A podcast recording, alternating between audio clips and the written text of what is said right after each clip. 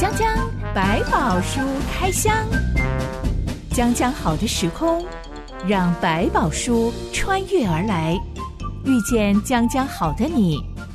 欢迎收听江江百宝书开箱。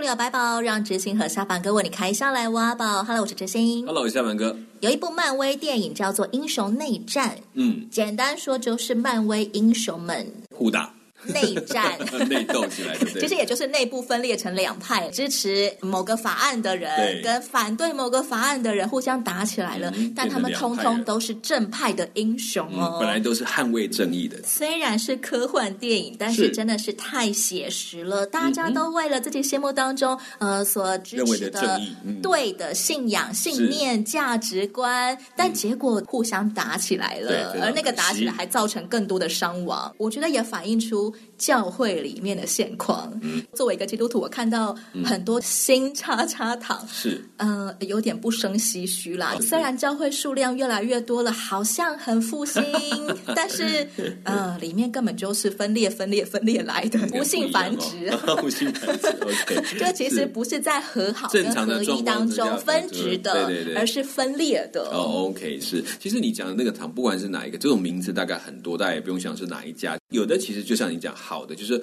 他开始延伸出去直堂了，就是新的一个教会，然后他们也彼此协助的也有。那又就像你讲，可能因为有些内部的问题，就分成了两派，然后两派之后就可能好，那我们就开始也去建一个堂，或者是成立一个教会，渐渐的形成两个系统。但是后来也有和好的机会，这也是很有趣的地方。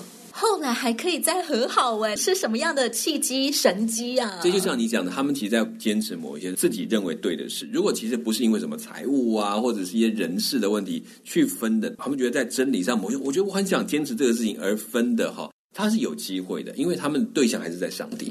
但是如果是那种个人的私利或者自己的权利被受到影响，这种可能就比较难，因为他牵涉到很多。个人的问题，那也比较容易分辨出来，那是因为他个人的想要的权利去区分的。你会扮演和事佬吗？嗯、我们还来不及东搓搓西搓搓，我我还没到那个位阶，所以我们可能在后面哦，很害怕，祷告祷告怎么办？哎呀，会难过，真是让人难过的一个状况。对，那因为我们在旁边在听他们的讲话，你其实真的没有哪一个绝对的对或绝对的错，因为可能角度都想要让教会好好的发展，可是，在每一个想法当中。他都有可以成就的事情，我不知道到底谁才是真正的对错，在那个角度来讲，但我可以看出他们都觉得他们应该怎么样可以帮助教会弟兄姐妹更多，他们会认为这个角度，所以在这种坚持之下，变得没有中间的可以谈的地方，这是很可惜的。江江百宝书开箱，今天我们要接续上一回的内容，来看看当以色列人听见上帝宣判他们不准进迦南地了，不是不准啦，是因为你们自己不要。嗯，反正你们也不想进去，那就干脆别进去了。所以你们就回去旷野里面生活个四十年，嗯，再重来一次吧。是，嗯，可是很多人已经是中年人了，四十年后。我早就已经作古了，骸骨都化成灰了。嗯、上帝，你是整我吗？嗯、今天我们要来开箱，以色列人产生了两种反应。嗯、这段故事记载在民数记第十四章跟十六章。一段月之后，我们来开箱。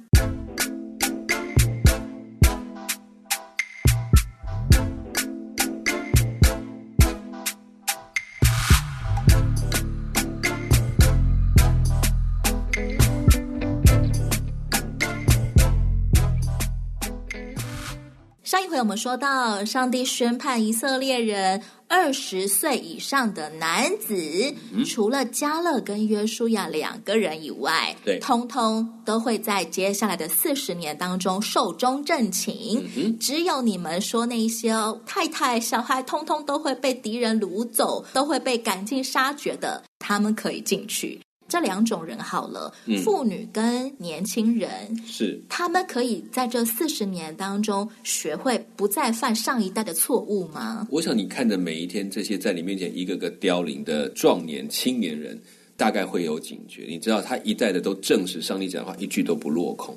这些看起来被认为软弱的人，他们却反而在当中却见证说：“哦，原来听上帝的话像这样，不听上帝的话会像那样。”假设我是个老奶奶，我的老伴儿前几年就过世了，嗯、我怎么还活着呢？我怎么这么长寿呢？嗯、我就会想起当初上帝告诉我们的话。对，那他就可以告诫他的儿孙：你看，这就是证据，而且清清楚楚，这么多人给你看到了，你好好的跟随上帝，要相信他，他会带领你。年轻人可能会想说：我现在都四十岁了，是我老爸都没有活到四十岁就走了耶。嗯，那我就可以见证。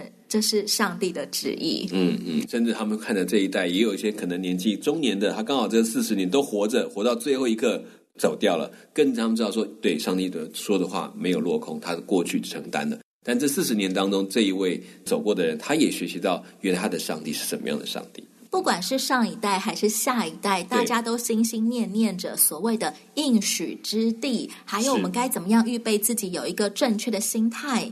能够进入，能够信靠上帝。嗯、那对今天的基督徒来说，是、嗯、什么东西是我们的迦南地呢？其实我们都慢慢把迦南地这件事情，好像以为它就是终点了。其实它其实是一个新的开始，只是一个阶段的一个过程。其实迦南地可能是表示说，你开始可以更多的凭借着过去上帝在你身上的信心，去面对你现在生活的现实，然后在当中看到上帝的作为。跟你在旷野不一样，是旷野的你会发现。他基本上的生活的里面，他看得到云柱，看得到火柱，有玛纳这些东西，好像在一个抚育的过程，有点像你到了迦南，是应该说好，你到了一个成熟的阶段了，请你开始用这样的信仰去面对这一切的现实世界，一切的辛劳的当中，你都可以知道，这仍然是上帝的作为。而在前面这段，他们似乎在重新培育他们对上帝的认识，在整理、修正，并且再一次透过这里，成为他将来要走到那个迦南地以后的信心的培育。并不是表示他进到迦南地，哇，一切都完美了。你发现他们进了迦南地，了才是真的是考验，因为你开始没有天天上帝陪在你身边的感觉，不会天天看到云柱火柱，那你怎么相信上帝带着我去到这个地方？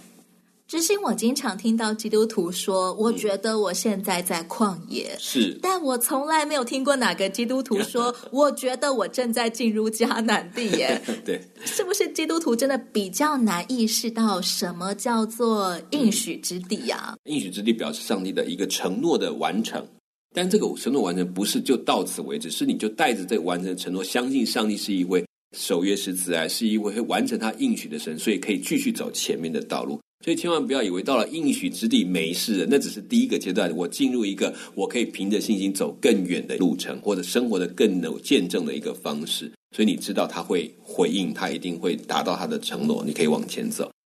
可能有一些人把旷野想成另外一个概念，就是说，好像当耶稣在这个在旷野中受试炼的过程啊，孤单一个人怎么样害怕？以色列在旷野的路程，在那个时间却是上帝的同在非常多的时刻。可能是我们的幼年或者信心软弱的时期，他们用这样来比较。迦南地之于现在的基督徒，也可以说是信仰旅程当中的一个里程碑。嗯，它是见证我过去。跟随上帝的这一段旅程的一个信心的里程碑。嗯，以前我没有办法相信的部分，是现在旷野无助，然后不知道我可以坚定的相信了，嗯、因此我进到了下一段信仰的旅程。没错，那那个所谓的下一段，就是我的迦南美地了。没错，快乐可能只有这一小段时间，接下来面对实际生活的时候，那那些快乐会不会让你记得？上帝就算我看不见，就算没有像之前的云柱，或者他依然在这里跟我们同行。好像信心必须要更上一层楼，是、嗯、我跟上帝之间互动的方式也会更上一层楼。没错，然后好像信心建立起来，哎，好像要被被打碎一下，把一些比较松散的地方打掉，再重建，把它越来越牢固，越来越核心的那个抓到那个信心的本质。这样子讲，我比较想要留在舒适圈，还是就待在旷野好了。反正怎么绕圈圈都还有饭吃嘛。因为迦南美地的一切都好陌生哦，我留在旷野里。可能比较熟悉这些事情，该怎么样的依靠上帝？是，就是说你真的去应许的，真是挑战。所以有时候我们在讲宣教会提到说，其实你知道吗？当你踏上那个陌生的土地的时候，那就是你的应许之地的开始。突然觉得有点毛。对对对，你就你过去马街来到台湾，他进到淡水河口，他也就说这就是我的应许之地嘛，这就是你所在的地方。那你所在的地方就是我要去的地方。上帝讲完他要如何处置藐视他的以色列人后，当天当初那十个亲自看过迦南地，但却藐视上帝回来报告坏消息的侦察兵，嗯，十个人哦，是。全都感染瘟疫而死。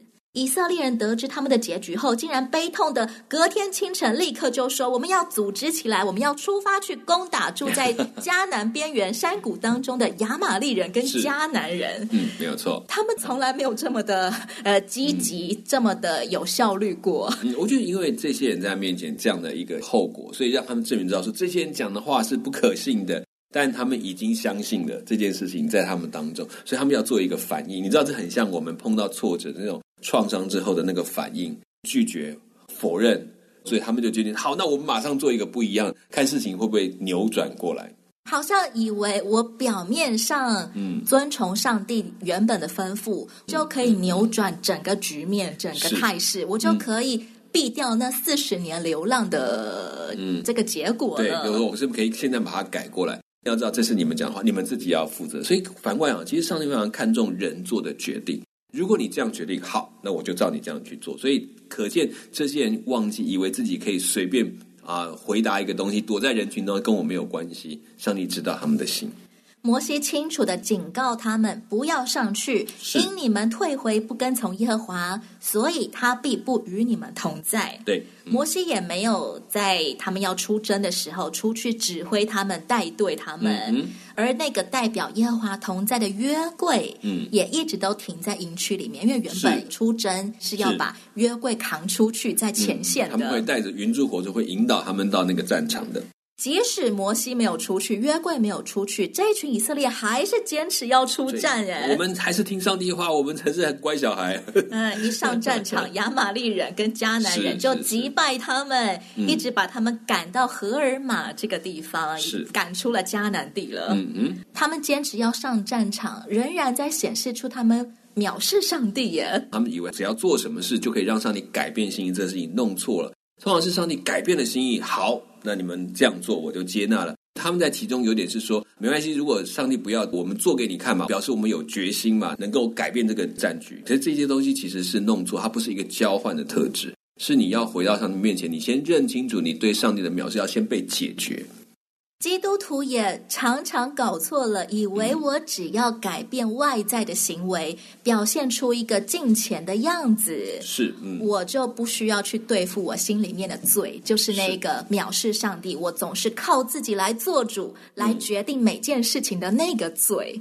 悔改的含义是说，我回到上帝，让上帝回到那个最大的宝座上，就是我真正我的决定权。他真的是在放回我心目中那个神的位置，这是第一件事，这也是我们讲敬拜的原意，就是让上帝得到他应有的荣耀。我站在我该有的位置，把这一切当得的给他，这个时候才叫做敬拜，也就是降服。他们在该听的时候没有听，时间也是一个重点。你按照你想做的去做，你还是没有把上帝当成你最重要的那个位置。有的时候，这些我在做选择，嗯、两个选择看起来好像都很对，但我不知道到底哪一个才是合上帝心意的。嗯、我会用一种呃相反的情况来反问自己：嗯、我做哪一个选择会觉得有快感？嗯、那就代表那条路可能是顺从我自己的邪气，嗯、而不是顺从圣灵的。可能我只是需要打个电话，问问我的朋友，请问你刚刚跟我讲那句话，你是在表达你？对我的不满吗？对，但其实以前的我的个性是会很怕面值的。哦，OK，怕。破坏了整个气氛，或者对对对，而且本来没有会不会搞得更糟糕啊？而且就不是现场啊，我可能是回到家之后才左思右想，刚刚反复他为什么跟我讲这句话呢？有没有特别？他该不会是对我不满吧？以前我的个性顺从我的血气的话，可能就是当没事，没有事啊，对，当没事，然后我也说服自己没事没事没事没事。但是我现在必须要做一个选择，是好好的打电话问他。你有没有对我有什么不满？是不是刚刚那些话有些问你，可能让你不舒服了？对，直接问。这个我第一次要打这个电话的时候，我真的是非常非常的挣扎啊！对对，幸好我愿意讲出来，告诉我的另外一个好朋友。我的好朋友就觉得这有什么，你就打给他呀，又不是陌生人，他跟你这么熟，有情分在了，没问题。那就是我原本的个性，觉得很哎呦，全身像有虫一样，好难打哟。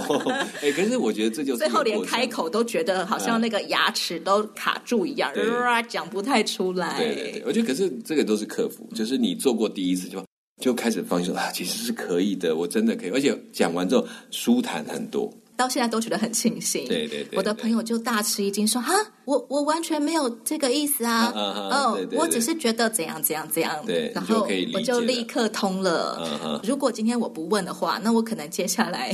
每一次看到这个朋友，我都会重复的在背起那个心里面的重担。是他是不是其实不爽我呢？对，就在现在变成我们讲这个王府一林的感觉就出来，看他怎么看都不对劲啊！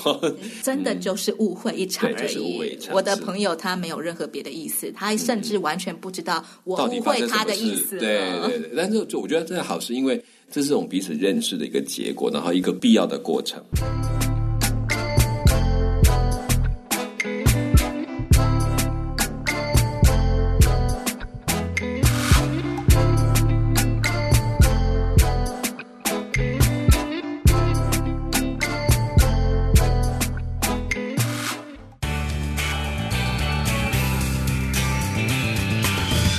知识可以不只是知识，这里的故事也可以不只是故事，这里的知识要带给你生命的启示，这里的故事更要挑战你活出不一样的生活方式。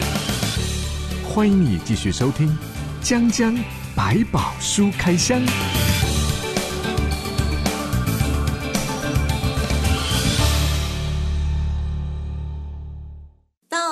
十六章的时候，我们发现以色列人对于他们被宣判要流浪四十年，有另外一种反应喽。嗯、利未支派的可拉，流便支派的大坍亚比兰安，嗯、这个安不是流便支派，是不知道哪里来的。嗯嗯嗯、以及以色列人当中的两百五十个首领，他们聚集起来攻击摩西亚伦，说。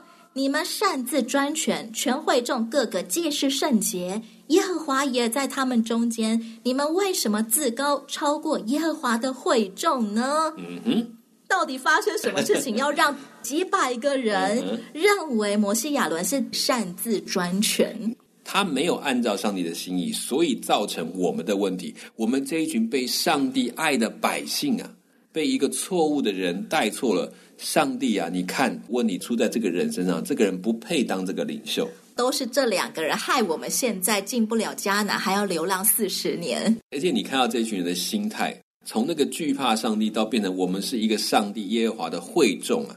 你怎么能有那么大的胆子啊？敢欺负耶和华的会众？这个罪名讲起来，突然我们好像变成一种蒙爱的子民啊！我们不得了啊！怎么会有坏人来引导我们呢？我们不是好好的吗？一定是有人把我们弄坏了，是别人搞出来的鬼，害我们今天走到这个地步。摩西一听见这番指控，就俯伏在地。是，这不是他第一次这样子做了。上一次，当人群暴动哭嚎说“迦南地有巨人，我们还不如早点死在埃及就好了”，是，嗯，当时候摩西也是立刻俯伏在地。是，嗯，他用俯伏来应对暴动。嗯，这个举动在我的想象中，好像他都不怕自己会被暴民踩死一样。哎，嗯，你觉得摩西在做什么呢？我觉得他们都提到了上帝。他们在呼求耶和华，那我就伏在耶和华面前，让上帝你来定断是非吧。我现在不出头，我反而是把自己压到极低的地步。对，是如果你们说的是真的，我就已经想伏在上帝面前，那上帝你就任你处置吧。若不是，愿上帝在我们当中定断公平。所以你看到这两者的控诉的方式是很不一样的，谁以上帝为主？放在这里来看。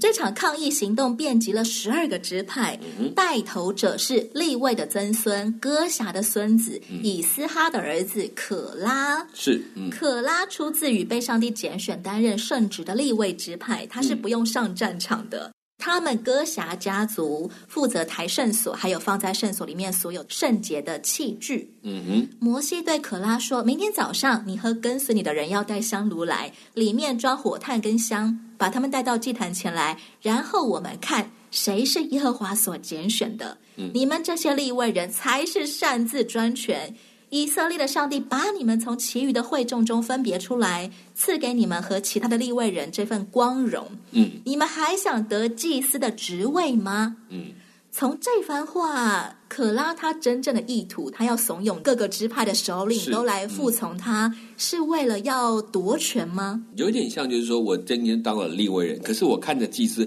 哇，他们好好啊，他们穿这个袍子，然后又可以不用搬东西，然后在那里面帮人家杀牛仔，还有荣耀的地位。我们立位人帮你们搬东搬西，我们也要洁净，可是我们却不能够踏进去，甚至被小看，当做只是服务这个劳役的一些工人。我们做这么圣洁的工作，还要被判一起去流浪四十年。嗯、是这个，我想他对流浪这个很可能是也有也知道，也是一个抗议。更多可能他在里面已经很多累积的不满，他会觉得是说，好啊，都你们说了算，我们反正就照着去做，对不对？可是我们也一样劳累，我们也很圣洁，甚至我看到你们祭司也没有多好嘛。那为什么我也是利未人，我不可以当祭司呢？一定是你们限制了我，不准我去当，不是上帝的心意。可拉。把它拿来跟立位直派的其他人比，可能不算什么佼佼者，是。啊，因为还有看起来好像更崇高地位的祭司，嗯、祭司甚至大祭司的家族。但是我们把它放在跟所有的以色列人相比，是。可拉的位分是非常尊贵的，他们是住在会幕外面第一圈摇滚区的，可以最接近，甚至他们也是一个以圣所服役的人。他每一天都在圣所里面做圣职，嗯、也就是服侍上帝的事情。嗯、这样子的人，他有尊贵的形象跟位分，是怎么会一直生出贪念跟不满呢？其实有时候不是他的本来的位置高或低，有的时候他在更高的位置，他就更容易期盼更高的位置。觉得那跟人的心态有个，就是这个嫉妒之心，不是因为他在哪个位置他就有或没有。其实有的就是我们在心里面总是看到别人更好。想要更好是羡慕的，但是也可能当你看久就说他又有什么了不起？我不是也可以跟他站在一样的位置上？那个时候开始，就好像亚当在那时候，诶，吃了可以跟神一样，诶，他起初可能没有想到这么多，他只觉得我好像可以更好。这件事情弄错了他的脚，他这个更好是上帝给的，而不是人给的。不像我在运动，我现在跑一分钟，我想跑三十秒，跑那个你可以慢慢的练习达到，这却不是，他是一个被给，所以那个人可能本身没有什么了不起，所以你总是看说这是什么人嘛，有什么了不起？我也可以比他更好，我身高比他高，我的声音比他大，我是不是可以站这个位置？这个时候的比较就弄错，忘记那一份拣选是恩典，不是他们挣来的，或是你要靠你的能力去取得，所以珍惜上帝给你的位分，这是我们在学习的。我记得新约圣经有一句话说：“金钱加上知足，就是大利。”对我们人最有益处的事情，一个就是进钱，是另外一个就是要懂得知足。嗯。怎么样从人生的历练当中去学知足这件事情啊？嗯，其实，在很多我们的生命的过程里面，我们常常觉得说，我也很努力呀，为什么我没有像他那样？那时候其实回头想一想，我们如果都意识到，今天每一个被赋予的位分或职位，其实那是上帝给的恩典。你才能够比较放下说，哦，那我现在的就是已经是恩典了。我再努力，只是我因为我应当做的，我想尽力去做好上帝给我的这份工作或者是一个职位。这时候你就会比较容易知足。但如果想说，我都已经拼成这样，我看他那个人一天到晚闲得要死，他凭什么这样子窃据这个位置呢？我应该，那上帝应该给我啊！你看我这么努力，慢慢在讲说，你看我这么努力挣得这个位置，上帝我值得。更好的位置，这时候你就会进入危险。所以敬虔加上知足，我就敬重上帝，我又把每一份上帝所给我的当做是最好的时候，这个时候你就懂得知足了。可是有的金钱变成交换，我越进钱是为了证明说上帝我配得更好的位置，这个是要小心的。嗯、以至于进钱就变成了一种贬低别人的手段，来显示出我高人一等。是，就是你很容易陷入说，你看我比他更金钱，所以我应该更好。其实弄错可能只有金钱的外貌，没有真正敬虔的内心。这种敬虔的外貌，甚至可能会变成一种勒索上帝的手段，对，用来藐视上帝的手段，嗯、认为我只要做一些很敬虔的事情，我就可以交换到上帝来给我一些位分、名分。是，它就变成一种骄傲的危险，这些都是我们要小心的。摩西也差人去找流便支派的大坍跟亚比兰两个人，是，可是他们说我们不去。嗯，你将我们从流奶与蜜之地领上来，要在旷野杀我们，这岂为小事？你还要自立为王，辖管我们吗？并且你没有将我们领到流奶与蜜之地，也没有把田地和葡萄园给我们为业，难道你要剜这些人的眼睛吗？意思就是说，难道你觉得我们都瞎了吗？嗯哼，我觉得这一段话很夸张的是，他说摩西把他们从流奶与蜜之地领上来。嗯哼，没错。好啦，埃及可以说在土地的肥沃上，因为是农业大国，对，可能可以算是流奶与蜜的土地。嗯哼，但是他们完全忘记自己做奴隶，每天被打被骂耶。这其实我们回到我们这个人的忘性很厉害。过了几天好日子，就会想到以前，好像把那些不好的东西都给丢掉了，就忘记了那个他们在呼喊上帝说：“啊，救我们脱离这种奴隶生活。”可是你知道吗？我们就是过好像很快的忘性，其实都在这个当中浮现出来。尤其一愤怒一出来，就会好像又美化了过去他们在那里的生活，而忘记他们在沿路旷野当中上帝的照顾，不用自己耕种，是徒步很累，但过程上却不断的见证上帝的作为，这事情就变成一片空白。这就是人的一个很危险的地方，所以也呈现出来，让我们知道人的软弱是哪一些。这好像也是一个迁怒，他们因为非常浮躁，对于自己要背叛，要去流浪四十年，嗯，所以就迁怒到摩西亚伦身上，都是你们的错，完全架空自己，藐视上帝的罪。就是也要否认他们有这样的东西，他不去真的去去想，而是就我要否认这个罪行，这是你乱安给我们的罪名，这样子。他们说：“摩西，你是当我们都瞎了吗？”我觉得他们是真的都瞎了耶。嗯，对，其实你要，我们也回头来想，这是一个在群众当中的特质，所以其实我们也不能完全怪他们。你去看看，很多当群众在一起，是不是有发生过很多很让你现在怎么都想不透的事？为什么他们会这样去做呢？这是一种群众的盲目，所以他其实也在提醒我们：当你听到的时候，你是一个跟着上帝的，你要想清楚，不是跟着群众就盲从了。所以，我们现在教会当中有这么多的一群人，更要小心，我们会不会不小心自己听了一个，我们就好像都是对的，然后就下去了。等到你突然醒过来说：“哎，怎么会是对的呢？”其实，在那种群众的盲目，是这很自然发生，而且这样那种愤怒的情绪，还有一个危机就在眼前，所以想要赶快解决。就会产生整个偏差的行为，甚至一个错误的决定，然后甚至给他加上很多罪名，还有扩大、夸大那些他的问题，把他小小的变成一个罪名套过去。我们有共同的敌人了，我们就可以好像解决这敌人，就解决了问题。这只是弄错了方向。这种瞎爆了的言论，竟然能够拉到两百五十个首领来服从他，是，这真的是告诉我们，即使我们已经是贵为 leader 了，不能说贵啦，就是即使我已经是这样的角色哈，真的是一个敬虔的 leader，我也有实力，我也有爱心，但我仍然要小心自己会被煽动，会被带风向，是会被一些人的情绪牵着走，以至于我原本是敬畏上帝的。前面那一场进不进迦南地，我可能没有中招，我可能没有在那边哭嚎说、嗯、啊，那里有巨人，我们是蚱蜢。但这一次，当人心浮躁，说都是摩西亚伦害我们的，我有可能会在这里中招，嗯，变成我也来藐视上帝，我都没有责任，都是别人的错。所以这个都是要很小心，你要怎么样在那个时候停下，想一想，我到底做的是跟从了群众，还是跟从了我自己所认识的上帝？有时候要理解，要做一个整理，再做行动。摩西的榜样也是教导我们，嗯、面对这种血气之争、义气之争，尤其是一个定罪我的一个标签，嗯、立刻就安在我头上，一个很大的枷锁就套在我头上的时候，服下来，放下自己的自尊，放下自己的防卫感，嗯，寻求神就对了，嗯、让神来为我出头。是。欢迎亲爱的朋友到留言板上跟我们聊聊，你对人群暴动、嗯、抗议领袖的事有没有什么样的感想？是，嗯、下一回我们来看看摩西寻求神之后得到什么样子的回复。我是知心，我是小满哥，我们下回再见喽。OK，拜拜，拜拜。